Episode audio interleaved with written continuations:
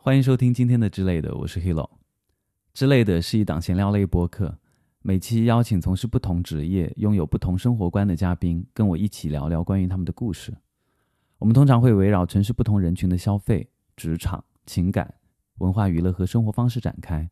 如果你喜欢或者想要分享你的生活，也欢迎在评论区留言跟我们互动。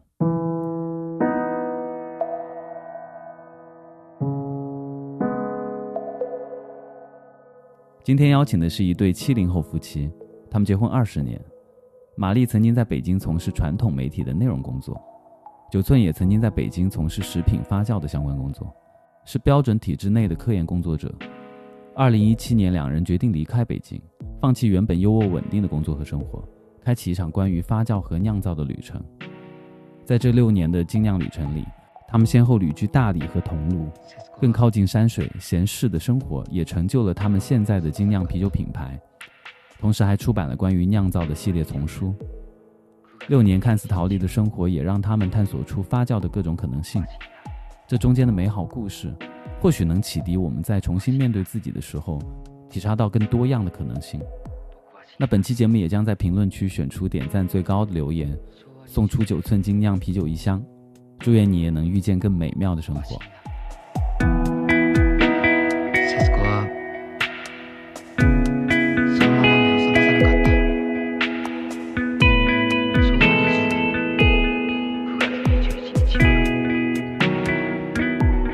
今天邀请来的嘉宾呢，跟我有非常长的一个渊源。他是我刚去北京找工作的第一个老板，至此之后，我们就成为了有点像亦师亦友的这种关系。是玛丽，然后以及今天邀请来她的老公九寸。玛丽跟大家介绍一下，你现在在做什么？我现在，我从一个传统媒体人出来以后呢，就开始做了一些呃地方艺。地方艺术节的一些嗯落地，然后现在在做自己的事情，一个就是我们会有一个品牌叫九寸精酿，我们在做九寸的相关的产品开发，然后和一些发酵文化的推广。我们自己去年出了一本书，叫《不可思议的发酵酿造》。这个书呢，就是因为做了这本书以后，线下做一些相应的活动来推广一些发酵文化，然后另外也在筹备新的书，在做相关的采风。对，嗯，我现在还是因为原来就是从事食品研发工作嘛，嗯，所以现在还是也是做九寸精酿一块儿来做一些产品开发的工作，主要是这方面。九寸以前是一个科学家，就是至少在我这边啊，对吧？对，这就是不核心就是本质上就是一个科学家的科科科科研工作者，科学家也不敢当。你是我身边唯一的一个科研工作者，对，中国人也这么说，活着的。嗯，玛丽跟九寸呢也是结婚二十年，然后在一七年、一八年离开北京了。一七年十月份吧。哦，那我们是同时离开北京的那一年。哎，对，你是三月份是吧？我三月走的。嗯，我们是十月份。对，嗯。嗯，那今天其实邀请两位来呢，其实主要想探讨一下。第一个呢，就是我觉得啊，很不可思议的，就是结婚二十年的夫妻还能一起做一件事情做那么久，而且放弃北京的很好的优渥的这个生活。因为那个时候在我们看来，你是一个传媒的工作者嘛，所以所谓的内容创作者，而且那个时候做到的位置也蛮高的。一零年就是策划总监嘞。我那个时候才是刚刚工作了三年的一个 一个一个小毛孩，七零后夫妇。那九寸也一样，在北京其实呃，相当于是呃，你们那个工作应该是一个央企制内的一个对对对机构。嗯，所以你们你们离开北京是你们达成一致的，还是说经历了长期的一个这样的一个纠结？嗯，先开始就是达成一致了，一开始达成一拍即合。那当时就说我要去云南。嗯。呃，去云南应该也也算是，因为当时唯云南应该是唯一的一个选择，对，也没有想出更多的别的地方去，想想想再去换个地方生活。大理是一个我们呃唯一的一个选择，对，而且也是也是确实是从一开始达成一致，只是就是没有想好什么时候离开北京，对，因为还要处理各种琐碎的事情嘛，对吧？是，对，工作上的还有家庭上的，嗯，各方面的，嗯。其实，因为九寸是北京人，然后呢，我又是基本上在北京生活，基本上是我现在目前这个呃人生经历中最长的一个在一个城市生活的经历，所以。北京还是给了我们很多，不管是生活上的、事业上的，还是个人成长上的，有很多的，呃，见证很多。嗯，但是离开它，可能是需要一些一个理由、一个冲动，或者说一个契机吧。我有时候在想，这个事情为什么会开始，或者说为什么会在那个时候开始？后来想，可能是因为小时候，嗯，我不知道哈，别的人或者你，就是小时候的时候，因为我的父母他们是，嗯，航天系统的，所以当时航天系统的工作是在山里，然后每一年的春节，我们都要跟家里人一起去西安看我们的。嗯，像爷爷，嗯，亲戚这样子的，然后所以我的整个成长经历都伴随着是火车的到达和离开，就是会觉得这件事情是一个非常正常的事情，或者说让你觉得你期待，呃，重新见面，以及期待，呃，再一次见面，就是这种感觉。所以好像离开这件事情不是那么的难以接受。只不过北京是一个比较特殊的存在，就是它，它是你生活了，就是可能你见证了你较长一段经历的一个城市，嗯，有可能就是说乐与怒啊，嗯嗯，但是在那个经历中，大家都知道，比如一四一三一四年，北京就是空气质量没有那么好嘛，嗯，所以就希望有一个，呃，你的生活质量和你的这种大环境。有非常良好关系的一个宜居的地方，嗯，所以那时候就是其实有在想，到底在什么城市比较宜居，或者说你希望在什么样的城市里生活，这个是那时候想的比较多的问题，嗯，所以可能云南，因为一次和两次旅游吧，你它变成了一个可能你的一个备选的城市，对这种感觉，对，所以就是你们去云南是当下就去买了那个房子，对吧？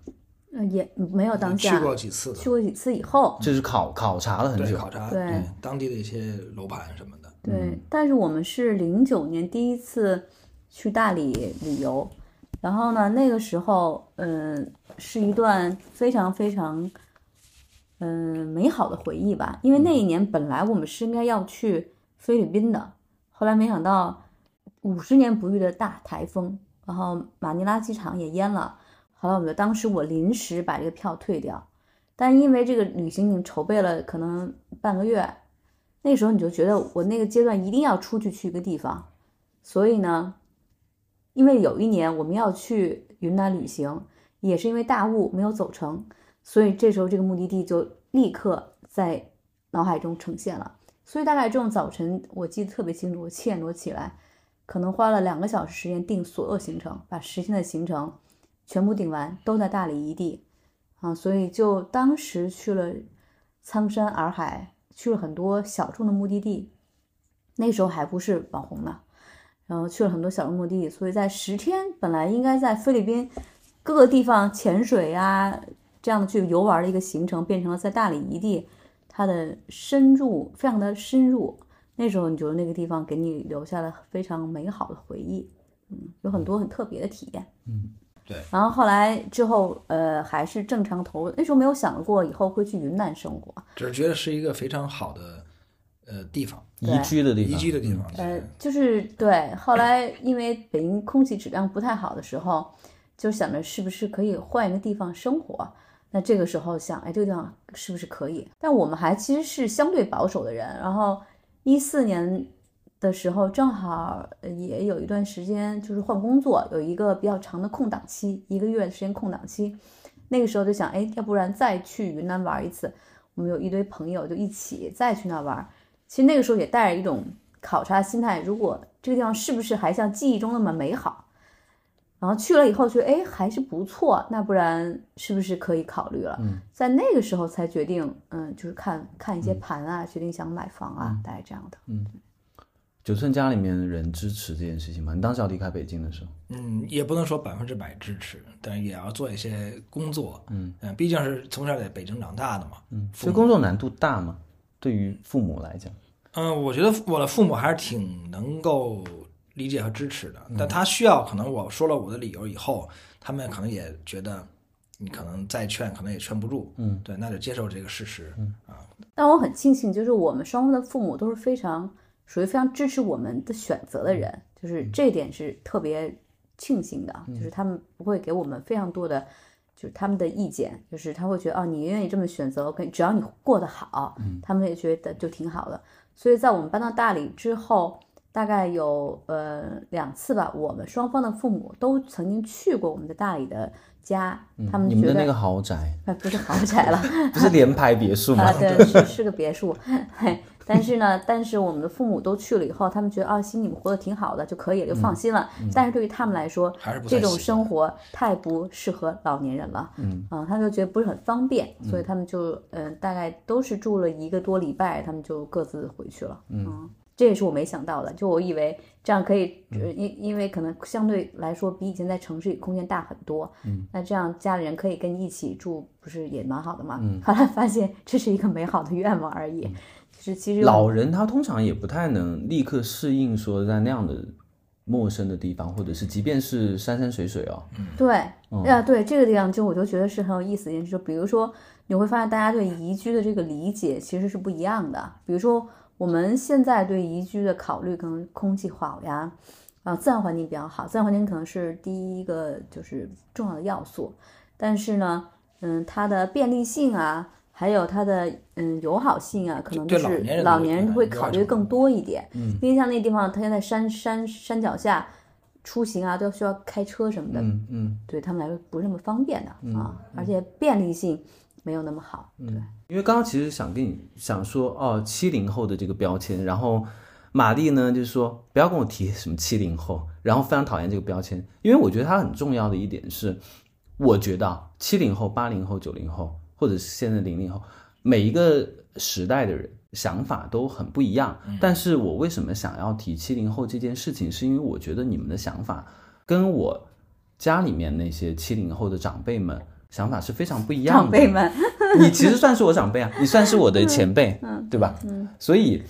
我觉得他拿出来探讨，我并不是想要强化说七零后这这样一个标签，而是呃从心态上面来讲，如何去迅速调整到一个我可以去面对我做决定，或者是我要去因为人生发生变化，我可以立刻做调整的这样的一个局面。因为很多四五十岁的人。其实是很难去做这样改变，所以我才提到说，为什么我们可以把这件事情拿出来讲。嗯我我能理解你的心态，就只不过我觉得，嗯，任何用简单的方式来划分人群的这种标签，都不是特别的，或者说不是特别准确吧。就是在我看来，因为我觉得其实人是非常多样性的，而且每个人他的选择来自于他一个相对复杂的原因，哪怕哪怕是我现在我们这些决定，在我们的同学中或者在我们的同类中，也依然是一些相对小众的选择，他们还会会觉得，嗯，有可能跟他们的生活太远了，所以我觉得可能不是年龄的问题，有时候可能是就是个人对生活的看法的问题啊，我到底要选择什么样的生活，或者我如何生活下去，就是我觉得是这样子。那他可能，我就担心会给别人产生一些误解、对误导哎，对，是这样子的原因。嗯所以结婚这二十年，呃，在北京相对稳定的生活里面，会失去一些激情吗？我觉得媒体的工作在北京的这十六年，我在北京十六年，我觉得是非常快乐的生活，就是因为因为每每一天，因为媒体这本身这个工作属性，它就决定你要经常跟新鲜的人打交道，跟新鲜的事打交道，所以倒没有那种所谓的那种周而复始的那种重复感，因为可能业余的生活或者说嗯工作本身都非常多嗯新鲜感嗯和一些你不可预知的事情，这个点我觉得是特别好的。如果当然我在想，如果我们在北京当时从事的工作不是这个工作，嗯，可能是比较容易陷入循环的啊。但是我觉得，对于我来说，因为我那工作就是有点重复性比较强，嗯但，其实我心里还是渴望有一些改变的，嗯对，而而且我在一个单位工作差不多得有十五年的时间，嗯所以对我来说，我觉得我我是想有一些改变的，嗯啊，包括换个地方生活，我觉得也可以接受，所以反而去云南这件事情，简直就是正中你下怀了，嗯，几乎可以这么说。呃，确实就是我刚开始工作的时候，并没有这个想法。嗯对，工作段工作过一段时间以后，我是想做一些改变，嗯啊，但是也需要有一些心态上的调整。对，因为你你要迎接一个重大的改变，比如你的工作和你的生活地方和你周围的人的关系，可能都需要一些调整。嗯，对。但是我觉得我们就是你真正迈出这一步以后，你会发现这个事儿也没有特别难的一件事情。嗯啊，包括之后之后我们又换其他地方城市生活，嗯，也也就不再觉得有什么特别大的困难。嗯，对，所以还是还是心态上的问题。嗯，因为其实，在去云南之前，你们已经在做所谓的发酵相关的酿酒的这个事情了嘛，对吧？那个时候在北京做，跟你之后你们再去云南的那个，应该条件各方面都会，云南会更好一点，那没错，对不对？是的。那一个是空间大，嗯另外一个就我们在，因为我那个空间够大的话，可以采购更好的设备，嗯，更专业，而且就是它的体量更大一点，嗯操作起来更方便一些。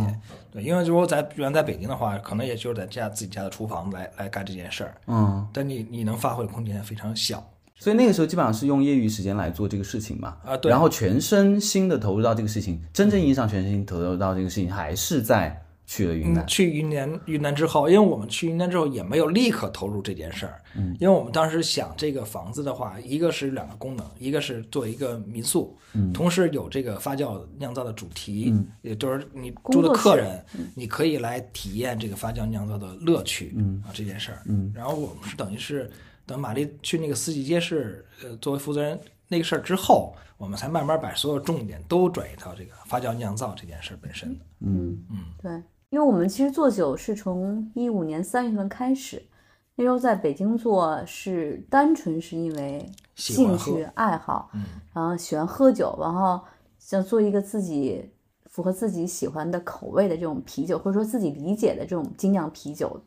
然后那时候做做了，其实在北京那这么算的话，应该做了两年时间，就是在工作之余做这件事情。做完以后呢，嗯，收到非常多朋友的反馈，以及一六年我们开始参加呃北京有机农夫市集，然后在市集上去进行呃更更多的的对更直接的对消费者的一些嗯接接触，然后你会发现，除了朋友之外，有了更多人喜欢它，然后你就觉得九寸这个事情可能可以做下去。嗯，这是一个一步一步的，其实好多事情的最开始是没有一个清晰的设定的，可能开始于兴趣，但慢慢的你会接触到很多的反馈，让你觉得这个事情可能可以做下做下去。嗯，对，当时在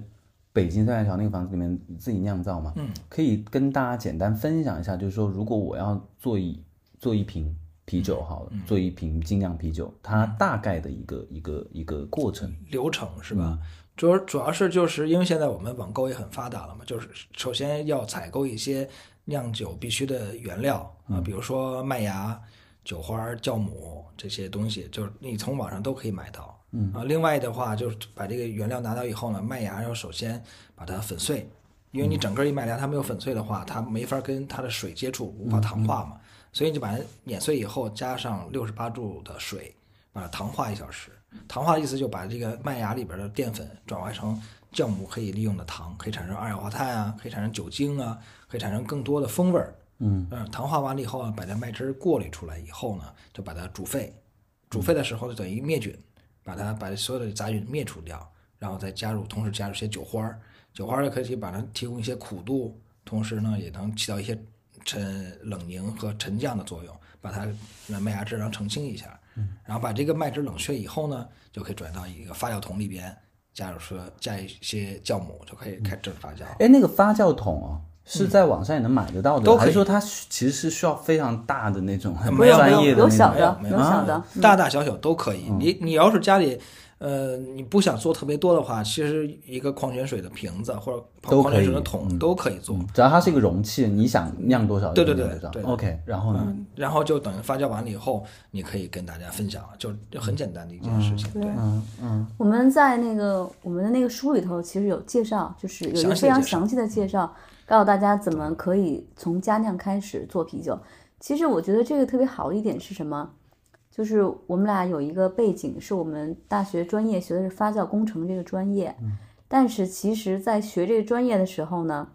呃，因为当时认为它我的理解就是发酵是跟工业相结合的，所以我觉得它和我的生活非常的远。所以我在毕业以后呢，就没有从事这个行业，就进入了媒体的这个行业。但是为什么在一五年开始酿酒了呢？我觉得这个很有意思，是因为大概一三一四年的时候，中国的像北京、上海这样的城市开始有精酿的这种浪潮，然后有了可能最早的时候开始是一些在中国生活的外国人，他们就开始酿酒，把就是美国的这种酿酒的这种方法带入到在中国酿酒。那时候你会发现，原来酿啤酒这件事情也不见得的是。像大型的工业啤酒厂才可以做到的，原来在家里可以做，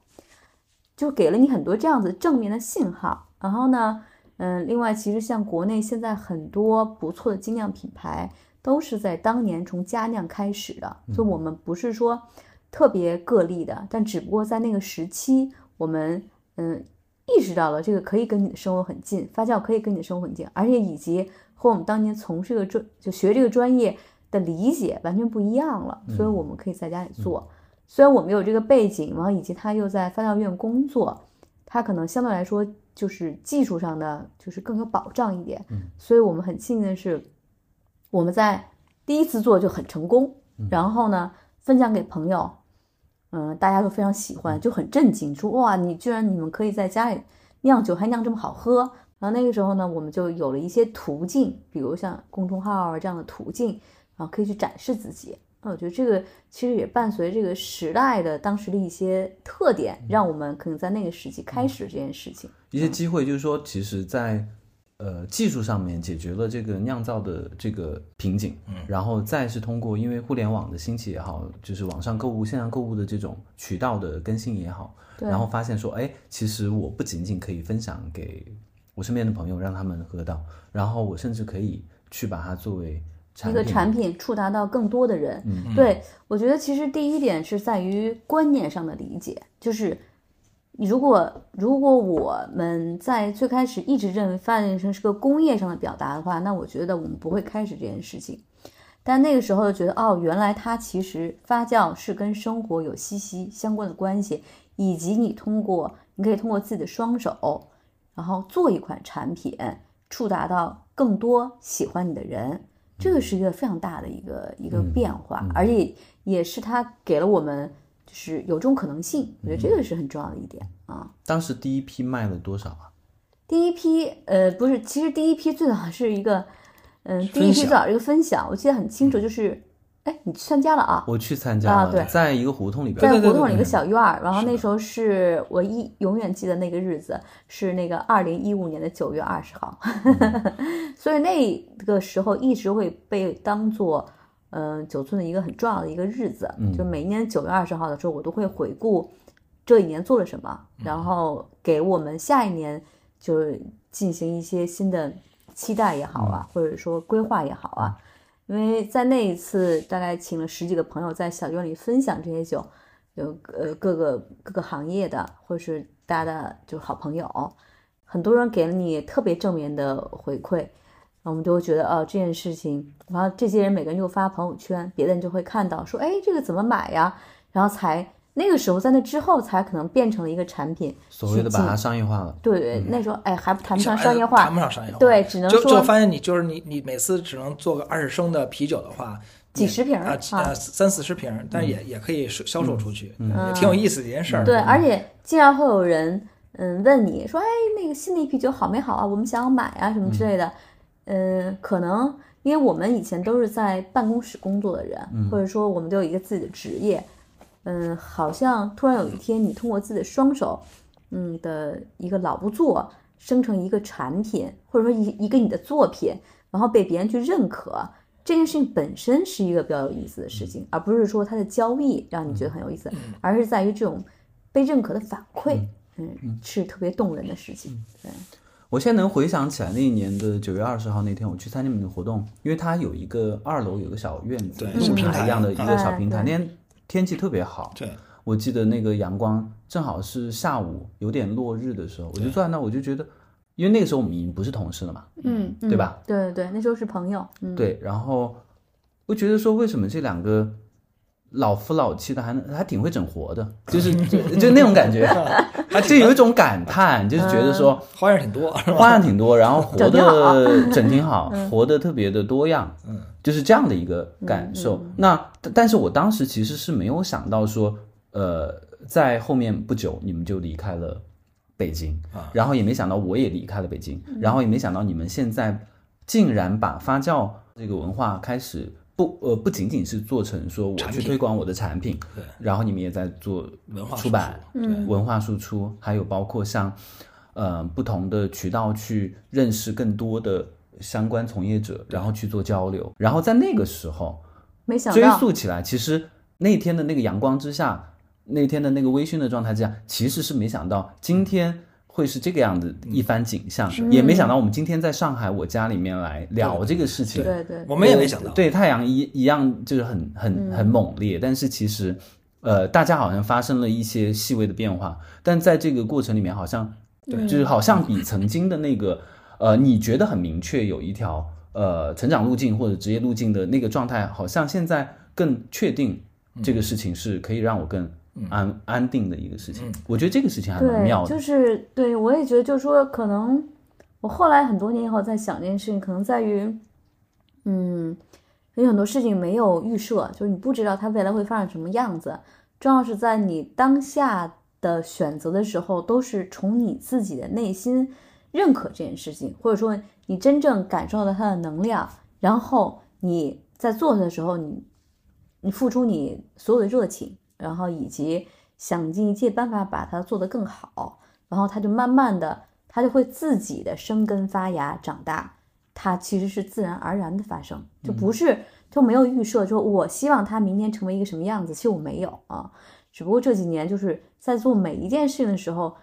的选择，都来自于我真正想做好这件事情，嗯，就是可能认真的做，对对，然后嗯，我觉得这个可能，因为其实我们把它从一个兴趣爱好变成一个职业，还是经历了一些过程的，就是没有一下子说我就把它变成一个职业，嗯，没有一个事儿，对对对没没有，但这个是来自于一个，它来自于这件事情本身对你的反馈，呃，在经历了就是当时去尝试做精酿啤酒，然后也会小范围的去输出，然后去兜售，然后再之后就去了云南嘛，对不对？然后那个时候你在一个云南的那个工作，其实并不是做发酵这件事情，对，就是我们去云南的选择，当时只是为了生活，就是希望更好的生活，更接近于我们理想化的一种，或者说，嗯，理想化的生活状态吧。但可能因为，嗯，有一个，嗯，有一个关于商业项目的场地的运营，然后找到我，后来我们就决定做这个项目。在做这个项目中，其实也没有想说要开个店，但是有朋友就说，不然你们就是这个场地也挺好的，然后你不然自己都反正都是自己在做，不然就做一个店来试一试。后来我们也想了很久，说那不然就做一个呃九寸的 live 店在那儿做。其实那个呢算是一个，现在回头看都不算一个非常非常正式的一个一个酒吧，因为我们因为我们熬不了夜，它是一个 pop up 吗？还是一个不是是正儿八经的正儿八经店但是开业的时间非常非常的佛系啊，非常佛系。九九八十点钟就要关门了，对，叫啊回去睡觉因为我们熬不。了夜，所以基本上晚上的时候，但我觉得在大理特别好一点，的是我们有很多乡亲，就我们管它叫就是在大理生活的新移民，我们都叫大理乡亲。嗯大家都是嗯很熟，然后同时呢也非常互相信任，所以我们在那儿的时候，我们晚上要离开的时候，就会把钥匙给到别人，说你们自己在这儿喝吧，喝完自己结完账，然后那个把门一锁，嗯，呃，因为我们其实提前走了，嗯所以他们有的人就会觉得哇，你们这个店怎么那么的佛系？但是我觉得很好，就是在那边，嗯，大概两年多时间，我们开那个 lab 店，其实有时候反而南来北往的，嗯，认遇到的人，有时候比在北京遇到的在北京的朋友还多，因为大理是一个旅游目的地，所以有很多朋友会去那儿旅游。然后或者我们成为他们一个旅游的一个目标，然后他们就会去那儿找我们。有很多人都是在北京，有时候见不上，然后反而去大理见到了，就这么一个，呃，就是还挺有意思的。就是那时候变成一个，变变成一个流动的能量场，就是那个地方，你会遇到很多各种各样的人，然后他们又给你一些什么样的一些反馈，有很多嗯有意思的故事了啊。因为可能对惯常人来说，认为去大理有一类标签就是叫逃离北上广去到大理生活嘛，嗯，因为大理相对来说它各方面的因素吧，它会变成一个自由的乌托邦，让你觉得是一个选择，嗯，但我们是不太建议这种心态了，对逃离心态，因为其实不管你你如果你在生活中遇到什么样的问题。嗯，其实是人本身的问题，跟这个地方，你换个地方，这个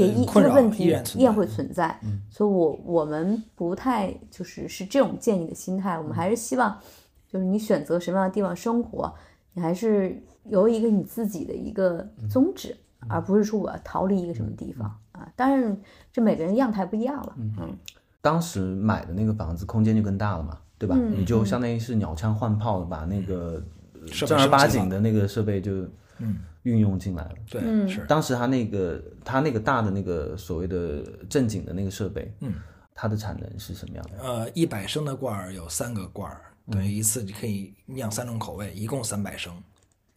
呃，所以就是三种口味，一种口味大概一百升，一百升，一一百升可以灌三百瓶。对，那那个时候哇，你的产 产能升级的，那 那那那个也只也仅仅够我们那个小的酒吧自己来销售用，对，还有还不能说成为一个。呃，产业，嗯，当然，当然，对。但是那个时候已经算是一个非常大的升级的升级了嘛。你想以前的时候只能做四十升，变成了一个三百升，就是它是这样体量啊，而且可以，因为它有制冷设备，就是你可以酿各种呃风格的酒，对，比较就是实现起来更加的方便一些。对，原来你只能做一个艾尔啤酒，因为只能室温发酵嘛。对，卖的好吗？还可以啊，还不错的，在当地已经算是小有名气。那也我不敢说这种话，我帮你说，还可以吧。当时还行，因为当时你想一八一九年吧，一八一九年的时候，那时候嗯，大理做精酿的品牌也没有那么多的啊。我们我记得当时一八年那个四季街是当时刚刚开业的那天，就是一个非常火爆的场面，场面，它是一个。呃，原来是一个菜市场，嗯嗯，然后村里的菜市场的改造的项目，大概两万平米的一个项目，嗯，对嗯，持续了多长时间？就是在那边开酒吧，两年，两年。对，后来我因为接了另外一个艺术节的项目，要就后来从大理搬到了杭州，就想都可以离开北京了，哪里都可以离开。嗯嗯，也就是说那个房子相当于就是空着，闲置，闲置。然后你北京的房子也闲置，北京房租 租出去了。啊，对。那一年是哪一年？你们搬到桐庐去？一九年，一九年十月份。对，一九年十月份也是个十月份。哎，嗯。所以在秋天的时候，可能很容易做出一些改变。当时就完全没有说哦。离开大理的生活，我其实已经习惯了，好，就是慢慢习惯这样的一个生活方式了，然后再搬走。我觉得，我觉得就是走的挺挺挺好，挺好的，没有什么。他说你厌，你已经厌倦了大理。那没有没有没那没有，我们因为我们现在那个房子还在嘛，所以每年都会回去的。嗯嗯，你们是不是也就开车回去嘛？对，就是反倒是更期待一个新的可能这个项目本身吧，就是你觉得挺有意思，或者还有一点。我们都是北方人，我没有在南方生活过，对，也渴望在那儿尝试江南的生活还是给我们一些向往。对，嗯，我记得去年我去杭州的时候，我跟你见了一面，嗯，对吧？嗯，然后那个时候我在一个餐厅里面已经看到你们的酒了，啊，也就是说在那个时期，你们的酒已经从原本的这样的一个兜售形式，变成了说我要去吐这个所谓的渠道餐厅。酒吧等等这样的一个运作方式了，那这样的这个过程是一个什么样的一个嗯。转化呢？是我想想啊，正好是因为那个疫情，呃，一九年，二零一九年我们不是就搬到杭州了吗？然后当时店呢是让店长有有店长在管，但是你知道这样子的创，你说云南的那个店对云南的店，但是你知道创始人这种店，他可能就是还是主理人的风格还还是比较强的，对。所以呢，可能再加上正好二零一九年年底的时候就有疫情嘛，所以二零二零年的时候，其实线下这种实体还是有很大冲击的。那那个时候呢，我有很多大家都知道，线下很多店都开不了啊，各方面的。那个时候我也有一个机缘巧合，就是说我们有一个很嗯合得来的合作伙伴，嗯然后就是说可能可以做一批嗯产品，这些产品是可以流通的产品。那那个时候我们就觉得，在二零二零年的六月份的时候，夏天，我们就把这批流通产品开始上线了。那上线的时候，就是因为我们是一个相对小众的品牌，或者说我们是一个对生活方式有一定追求的品牌，所以我们在选择这种渠道的合作伙伴的时候，会选择这种对生活方式有一定理念或者和我们契合的合作伙伴去进驻啊，是这样是这样子的。所以在二零二零年的夏天开始到今年吧，应该三年时间，我们在做一些渠道方面的。合作伙伴的这些嗯建设吧，那这些都是我们自己个人非常喜欢的品牌空间，或者是民宿酒店，对，就是类似这样子的。所以就是是一个这么样素，我觉得可能也跟我后来最后一个平媒工作是一个生活方式的媒体有很大的关系。我我会认为好多嗯商品也好啊，或者说空间也好啊，就是它的调性是非常重要的。而不是要尽所有，那我这个就是是我们商超一般不会对，是我们一开始就是在那个时候就确定了这个线路，说我可能只合作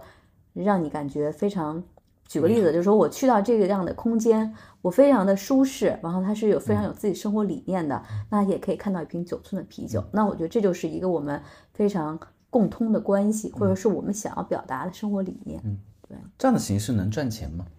还可以吧，是能赚钱的，是能赚钱。哇，你脸上笑开花了，感觉是哇，你们现在很富是吗？不是不是不是，富可敌国。那倒没有，就是说，至少我至少我们活下来了，就是说至少我们通过这样的方式，就是是一个在克制的，呃，克制的，嗯，这种发展方式上，我们依然没有亏钱，嗯，然后我们依然还存活下来。你知道，现在其实对于企业来说，活下来是最重要的事情。啊，所以只不过那就要看你的预期，你当时想要挣多少钱，对吧？但是对于我们来说，我们希望这件事情是一个我可以做一辈子的事情。那我不希望它就是速度太快，然后让我们自己过得非常累，或者说很难很难控制。那我们可能还是希望它有一个比较良性的发展方式。对，就是是一个也是一个选择吧。嗯嗯嗯，就是相当于是你们在云南做了这个酒吧。嗯然后之后，因为呃这个艺术节的关系去了桐庐，嗯，然后再是把产品通过以前的这样这样的一个销售逻辑转化成说我可以 to B，在整一这样的一个过程里面，呃，从自己做到现在已经产业化，然后且你们不用太就在因为它已经可复制了嘛，这个过程里面有什么特别有意思的，或者是特别。意外的事情可以分享吗？嗯，是这样，就是因为我们最初的产品其实更多是强调呃九寸九寸精酿，嗯，但是呢，那个时候我们的朋友对我们的定位，或者说我们设计师的朋友，我们的何何老师是我们的嗯设计师的朋友，也为我们做了九寸整个 VI 的一套一整套的设计。其实对我们的当时就是希望我们做嗯摄就是酿酒。里头最会摄影的人，是这样子，所以我们当时很强调我们的酒标各方面都很强调摄影的表达。嗯，但是后来其实我们在云南生活以后，我觉得很有意思一点就是做产品，为什么要做产品？是真于产品是你你的理解，你对生活理解，你对美的理解，或者说你对这个地方的理解。我们在云南生活了两年多时间，你真正去理解这个地方以后，我们现在依然觉得云南是我们的根源。就是是九寸这个，所以我们经常会说，九寸成长于北京，就是发展于云南。嗯，那那时候呢，我们就看到了很多嗯云南不一样的生活方式，或者云南不一样的艺术艺术形式。我们在二零二一年的时候，把我们一整套酒标就换成更有地方感觉的这种云南甲马的风格做的酒标。没想到这些酒标非常非常受欢迎啊，很多人会认为我们是个云南的品牌。嗯啊，比如说我们有一款酒的酒标叫做“喝好酒遇好人”，这个纹样来自于嗯云南本地大理有一个传统纹样叫做“好人相逢”，也是甲马的一个，是个甲马的，对对，一个一个传统纹样，它其实就讲的是一段美好的缘分，就是一个良缘吧。嗯，那我们其实，在做酒这么长时间以后。就会觉得喝好酒遇好人是我们真正对一个酿造品牌想要赋予的我们自己理解的含义，就是希望，嗯，好的酒有好的缘分或者好的关系的产生，就是所以好的酒精是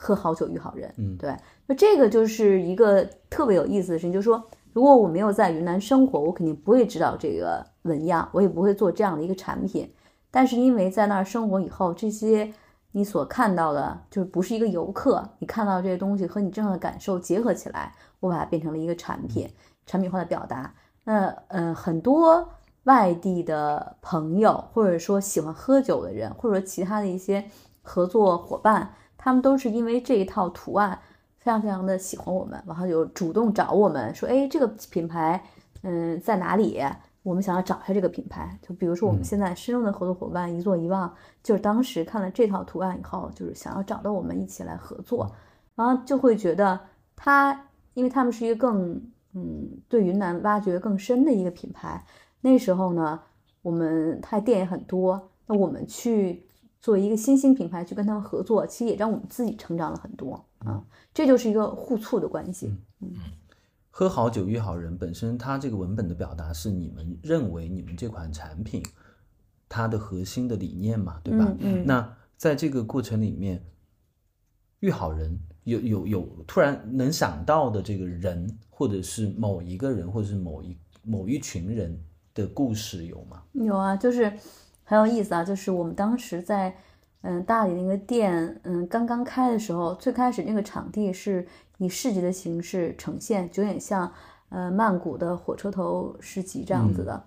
然后那个时候就是有大型活动的时候，人会才特别多，平常的时候人没有那么多。在嗯一八年的夏天的时候，嗯有一个一对儿新西兰的夫妻，嗯，他们也是博主，然后他们自己就是写博客，就是写美食评论的。他们就无意间走到了我们整个这个大的场地里头，嗯，然后呢，他就看到了，因为我们那个店的位置是在正中间，然后都是玻璃房子，玻璃呃钢构这样的房子，看起来都挺梦幻的。然后呢，每个都很有自己的特特点。然后他进到店里头，然后跟我们聊天，然后点酒，他喝到了他非常觉得非常喜欢的一些酒的口感啊，那是就在我们那个那个工作室酿的，对，对，不是然后呢这种现在的这种流通产品。对，嗯然后他就喝到以后，他觉得哎呀太好喝了，怎么后来就大家就交流嘛，他就才知道我们是从北京搬过来的。然后呢，这个时候他就是说，哎，那我我们现在是在中国旅行，然后我以后想跟你约一个采访。我说那挺好的呀。后来之后他回到新西兰，然后就给我邮件，然后写了一篇采访提纲，然后我们就回复他。然后那个时候在之后，他这个文章在他那个是新西兰非常有名的一个呃做生活方式的一个网站，然后他网上把他自己的专栏发布出来了。重要的是这个英文的，呃，这个英文的文章我自己不是最先看到的，是看到的时候是因为有类似于像呃国内的一些报纸，他们转载了海外的这种文摘，然后才我才看，哎，那个已经发出来了，就还挺有意思的。这个真的是一个非常妙的事情，就是我如果嗯在北京，可能嗯没有这样的一些很奇妙的一些事情，因为他当时刚刚从北京离开，然后到了云南，那时候他我记得他那个文章里写的很有意思，他说走到了这个街区，感觉像是那种爱丽丝梦游仙境，走到那个兔子洞，然后一下子觉得这个地方跟古城里完全不一样，但居然有一个从北京来的一对儿夫妻在这儿做精酿啤酒的一个吧，啊，跟我们那儿聊天，我觉得是。嗯，这种事情很多，但这个事情非常有代表性，就是你就觉得它是一个很奇妙的缘分。我大概理你的感受。其实并不是因为你上杂志了，因为上杂志对我们来讲，其实并并不是一件罕见的事情而是通过这样的一个方式认识了新西兰的一个一这样的个桥梁来来然后认识这么一群人，就有意思。对。对，它就是有一些很奇妙的事情，就是我们诸如此类事情特别多，就是因为或者是现在的时候，就是有我有嗯，比如我们现在的酒，然后呢，我有从北京搬到西双版纳的呃北京朋友，然后他在嗯一个家朋友家里去过一个西双版纳的一个新年，然后去人家家里，他突然发现了我们的酒，嗯嗯，因为有朋友的朋友的关系，就有我们的酒在。然后呢，他就拍了照片发给我说：“天哪，我怎么在这儿喝到你的酒？怎么回事？”你们这个产业也做太大了。不，不是大，我觉得重要是相同类型的人，总能碰到他总能碰到啊、对，比如说，那我你要现在在一个吃烧烤的地方，可能很难碰到我们。对对对，嗯，就是我们可能气质上各方面的怎么样是看不起烧烤？不是不是不是，只是我们的酒跟烧烤是我们的不太配，是我们的 是我们的你们产品，的酒和什么标配我？们的产品不配 不配不配烧烤不。配烧烤。对对对对对对，我们我们还是呃，我们其实是那种的，就是还是有点大家能够跟朋友之间，嗯嗯，度过一段愉快的时光，然后呢，小酌一呃杯，小酌，然后可能又有一些嗯品鉴型的这种功能，这样子的，对，它可能不是个完全的快消型的一个东西。当然，大家知道了，啤酒是个快消型的产品，但我们其实可能把这个快消的产品赋予了它更多的含义在里面。内涵在里面吧。对，就是做精酿的品牌在中国很多的，非常非常多。但是做精酿，大家更多的可能更愿意就是变做成一个产品，然后规模化。我追求更大的规模，然后我在更多的城市开店。那吸引吸引更多的投资。对，但是对我们来说，我我们可能在做这个产品做了几年以后，也很巧，就是我们在二零二一年的时候遇到了我我出版社的编辑，然后出版社编辑他也是因为是我的朋友圈的好友，经常看我分享这些东西，他就有一天就跟我说说，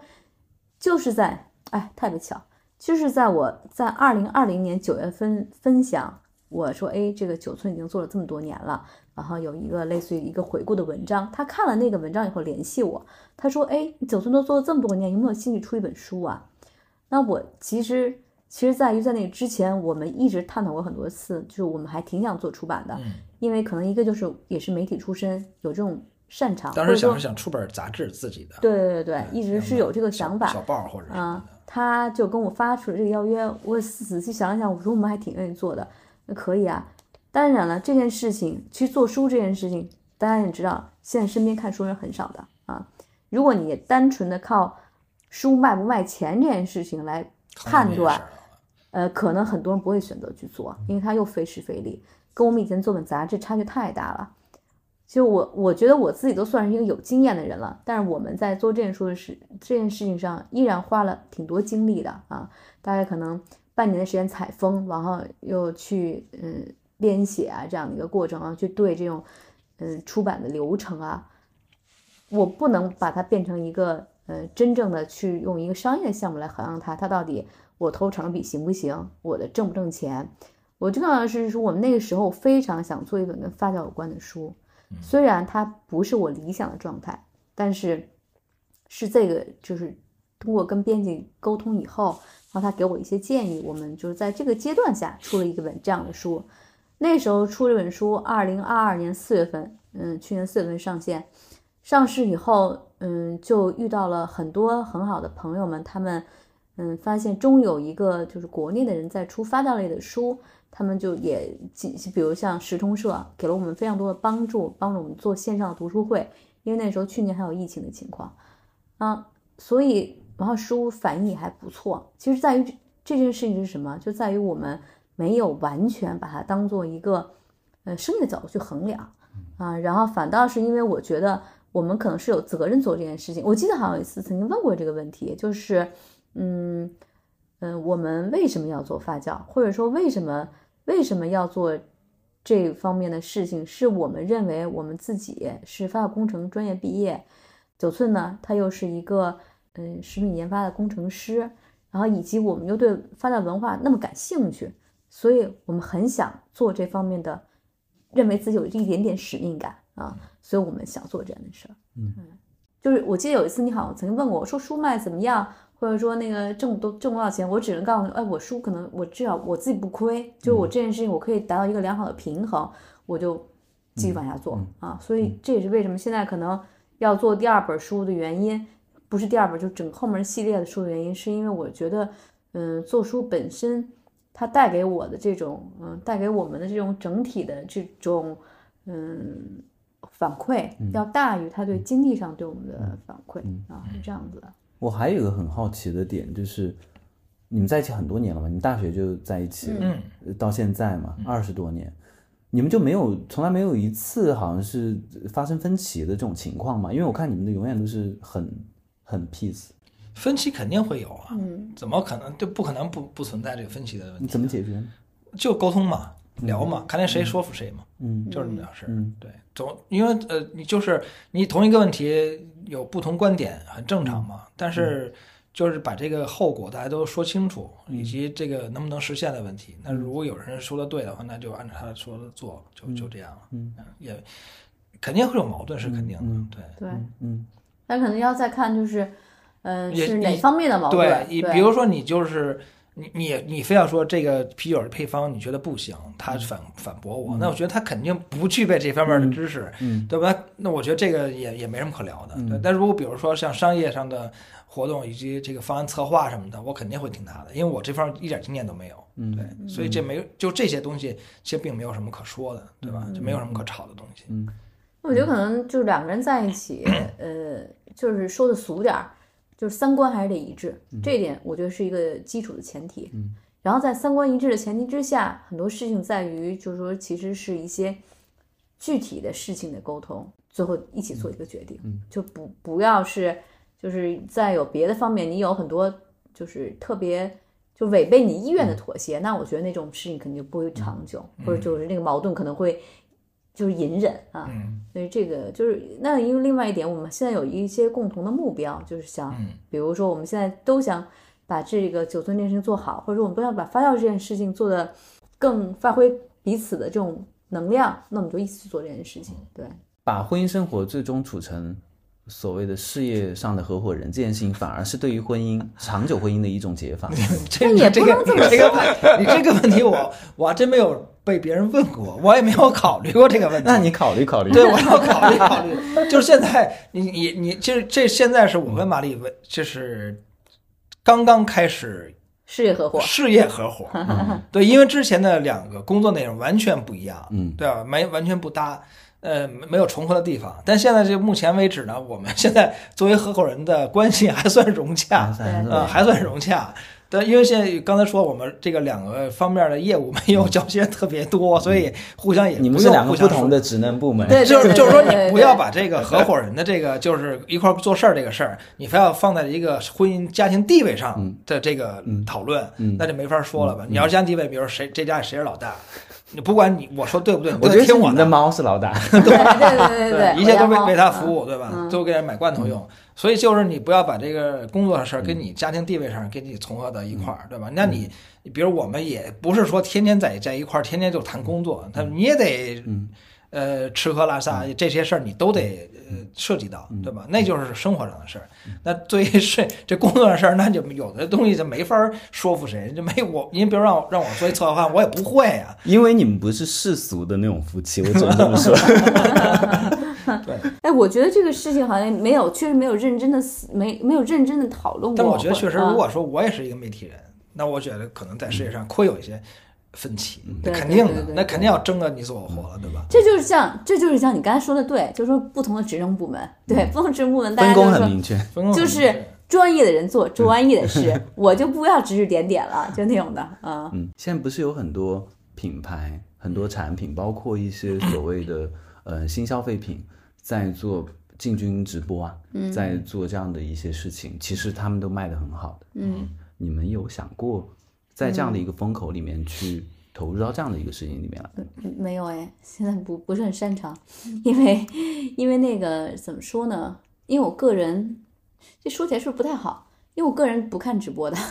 嗯，没有不好，就是你的喜好而对。对对，就是不但不喜欢，是有点抵触。对，就是我我知道可能嗯挺好的，现在就经常会创造很多很那个呃非常疯狂的数据，但是我觉得可能和我们品牌的调性和我们个人的这种喜好不是特别的对，如果是非要上直播，像那种卖一双十一卖几几万件或几千件那种规模的话，那我们现在这品牌我们也不会这么做了。对，我们就直接做一个大陆货，然后做烧超不挺好的嘛？就走量嘛。对，你要卖啤酒的话，那我们从一开始就不想这么做，嗯，所以没想过走这个渠道。对，当然也有可能，比如说我们有别的系列或者别的那个是适合这个的，那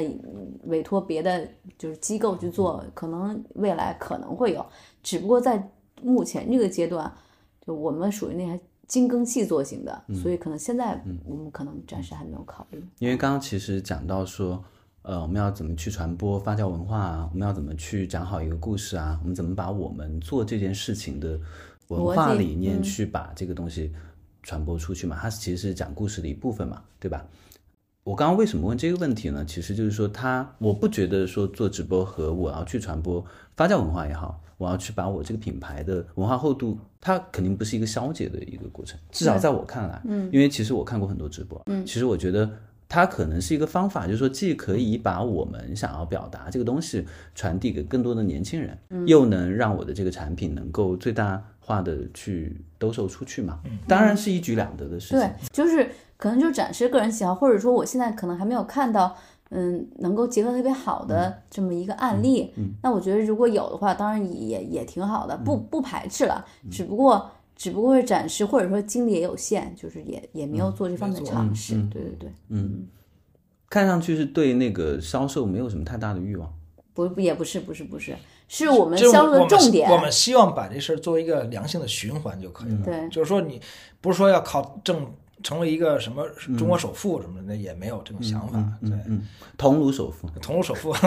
没有没有，人家很厉害的。桐庐都。桐庐首富你要你要说浙浙，你要知道浙江浙商。做那个呃商业地产的这种浙商很厉害的，就是其实更主要就是还是呃，我们希望在自己的能力的呃情况之下，以及我们喜欢做事情的方式之下去做它。对对，是这样的。现在的整个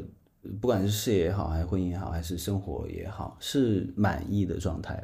对吗？那肯定目前听上去就是非常满意的状嗯，态。就是是是让自己比较舒适的状态。我觉得一个人时间是非常非常宝贵的，就是你的时间要花在你真正喜欢干的事情上。所以，嗯，不管是以前的媒体工作，是后来做艺术相关的工作，那到现在做自己的这个品牌，就是在做喜欢干的事儿，那我就可以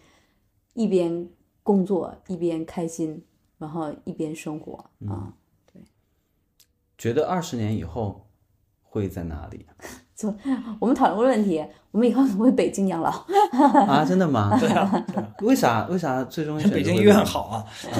也有也有些很世俗的那个，对，就是可能医疗条件啊现实嘛。方面的。对啊，北京医疗条件好。但是不是不是你们离开的原因就是他不宜居吗？那老的时候难道不是应该是在一个更宜居的？但宜居你得看病啊，对对，你，就就是有钱的话就请私人医生，所以要鼓励你们卖卖出去，卖的好，成为桐庐首富。不不不，就是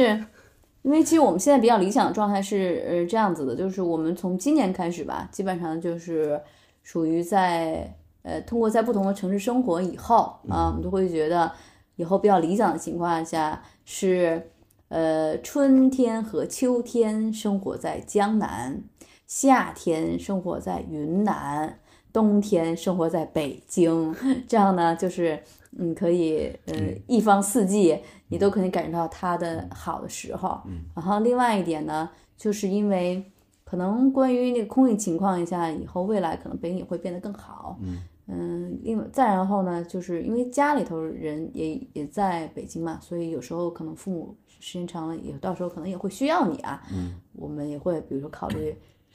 更多的时间能够处理自己的时间，然后去陪伴家里人啊，也有这方面。九寸这个品牌，最终你们觉得理想的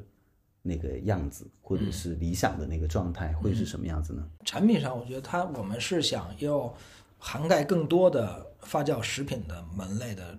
单品，呃，不只是啤酒了啊。但是酒类，比如你呃啤酒以外，你比如说其他的苹果酒、蜂蜜酒、米酒这些都会有，就是然后其他一些中国传统的发酵食品都会涉及到。哎，你们现在不是也是在做米酒啊？啊还有都有些别的对米酒蜂蜜酒、苹果西达和啤酒都有啊，这些都是我们现在流通产品。那之后的话，我们可能想把这个整个发九寸精酿这个发酵的这个宇宙更扩大一些。也就是说，拓展它的 SKU。嗯，对对对对，是的。然后可能会想开一个这种跟发酵有关的概念店啊，啊，就是但不会单纯开个小酒馆儿，这我们不会再做这件事儿了。你们如果要开这个概念店的话，首选的城市大应该是上海吧？上海，为什么不是北京？嗯 上海商业环境更好一些吧。你刚刚看到我有一种挑事儿的眼神在看你了。对我们其实有几个话，一个就是我们是一个九寸，嗯，九寸精酿可能是一个专注发酵，然后呢专注酿造的一个生活方式品牌，就是我们其实对自己定位是这样子的，所以一切都会围绕这些事情去做发散。对，还有跟一些品牌合作做一些分享啊，或者更更多就是更跨界更大的一些合作都有可能。对，就是不设限吧，对自己还是不太设限。就是，但我们我们希望，就是这一年我们出这一年，就是做了很多线下的活动啊、工作坊啊各方面的。然后你会每一次遇到嗯同号的人，就我们现在叫什么教友是吧？发酵的朋友，嗯，教友的时候，你会觉得非常的嗯，真的是非常的欣喜，嗯，觉得很开心，在不同的城市遇到这样的感觉人。大家是来自同一个星球的人，对对说的对同一种语言。对，就是这个，这个就会让你觉得哦，你做这件事情有价值，或者说你应该再继续做下去啊。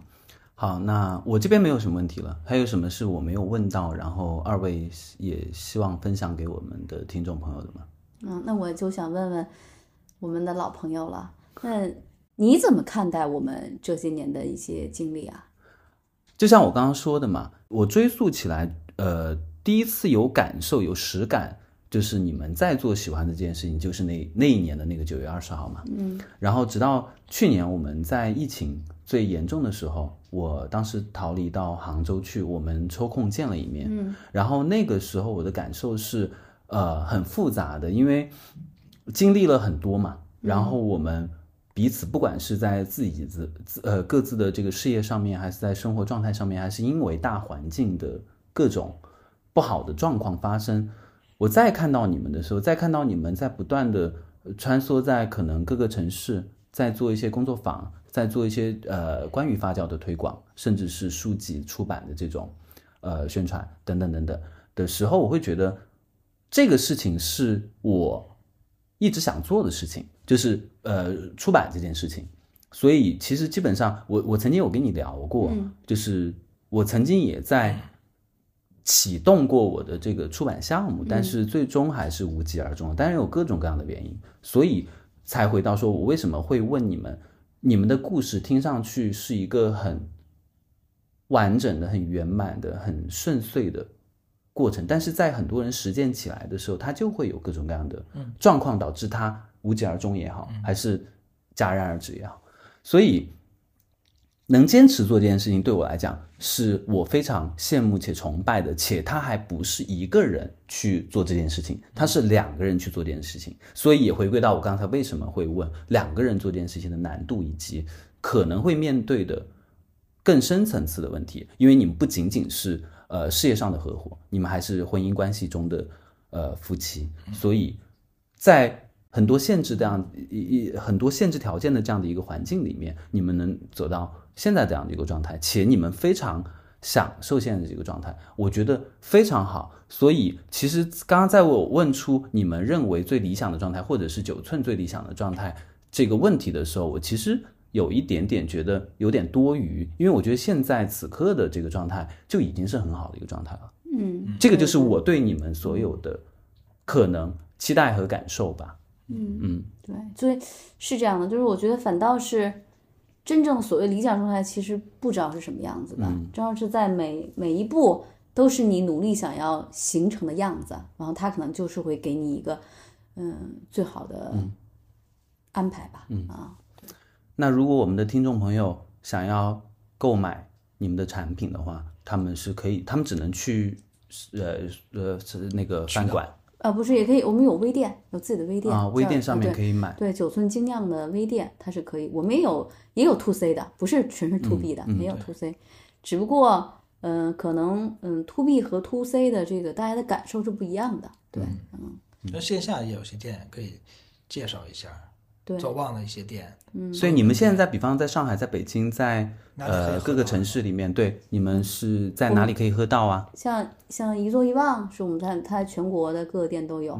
然后另外一点就是像杭州天目里啊，像这种柴米多啊的店里也会有。另外像大理有一些精品的民宿啊，也还有像比如喜林苑啊、青山记啊这样的酒店会有。还有胡麻，对胡麻，在上海啊，上海有一个很很棒的合作伙伴，就是像胡麻山啊这样子的，嗯，餐厅都会有。木吉，最近我对我们今年这个月吧，刚刚进了木吉的那个，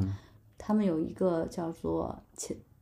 farm 木鸡 farm 这样子的一个业态吧，就是会有很多一些农场啊这样子的嗯品类啊，我们等于进了这个，嗯，这是可能没想到的，因为以前就会觉得他们可能就是比较就是日用品多一点，那它这个品类是有一些生活类的，对，生活类的食物类的，而且是有一些国内一些产品，对，好，那最后也希望你们在你们做这个事业达到传播。的价值的同时也能大卖。嗯，谢谢谢谢谢谢刘老师。好，那我们今天节目就到这边。如果你对我们的节目有兴趣，你可以在我们的评论区评论留言分享，然后有什么问题也可以在评论区给我们互动。再见，好，拜拜，拜拜。